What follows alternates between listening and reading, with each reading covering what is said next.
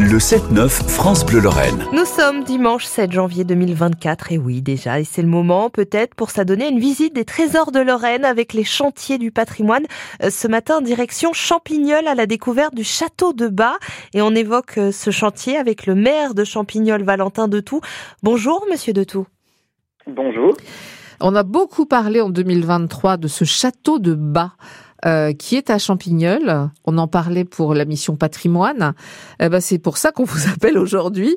Euh, expliquez-nous un petit peu d'abord qui est ce, château, de quand il date, à quoi il ressemble et de quoi il a besoin. Alors ce château, c'est un château euh, typique 18e. donc il a été créé au début des années 1700.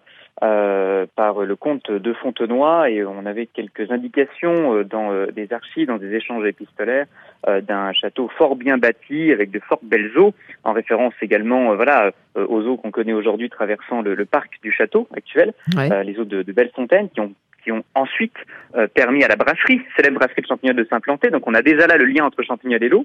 Euh, donc un château 18e euh, qui, voilà, par son histoire, avait pu accueillir la, la, cour de Lorraine, donc à Lunéville.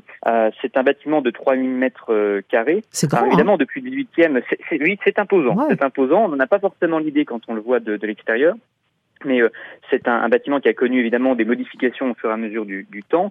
Quelles sont les urgences alors pour ce château de bas alors c'est la première phase, hein, euh, puisque là on se lance sur une dizaine d'années hein, de, de, ah de, chantier de réhabilitation globale. On se retrouve en, en 2034 pour en parler alors.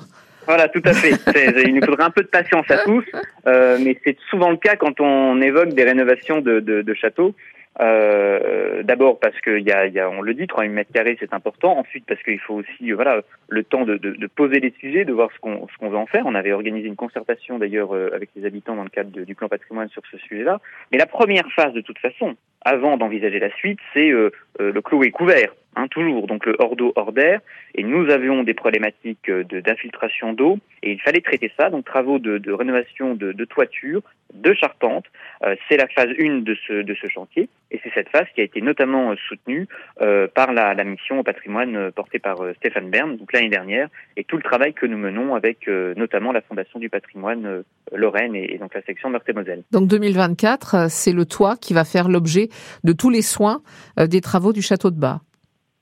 Tout à fait, opération qui est euh, lancée donc depuis cet automne avec euh, plusieurs phases. On a été euh, dans l'obligation de, de, de, décaler en fait, de phaser le chantier compte tenu de présence voilà de, de, de chauves-souris, ah, euh, d'hirondelles. Bien oui, donc on a aussi cette voilà cet, cet impératif euh, de préservation de la biodiversité, en tout cas de, de cohabiter euh, avec pour euh, éviter de la, de la, perturber. Et donc on a ce décalage dans le temps. Première phase de la phase 1, euh, octobre 2023 jusqu'au printemps 2024. Donc mhm. on va avoir cette phase de chantier qui est en cours actuellement. Et puis deuxième phase de, de l'automne 2024 au printemps 2025.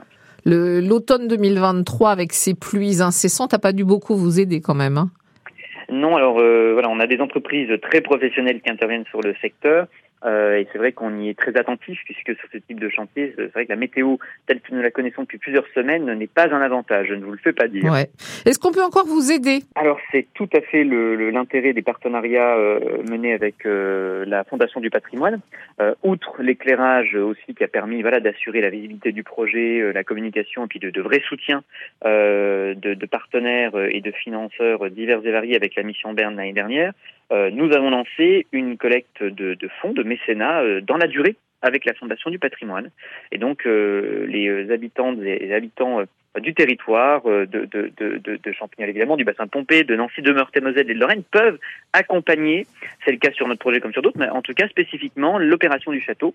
Euh, donc toutes les informations sont euh, comment disponibles sur le, le, les sites de la Fondation du patrimoine euh, ou, même en, en contactant la, la, la, ville pour pouvoir spécifiquement faire un don sur cette opération du château. Eh bien, c'est noté. Le maire de Champignol au micro de Frédéric Brun, les chantiers du patrimoine à réécouter sur francebleu.fr.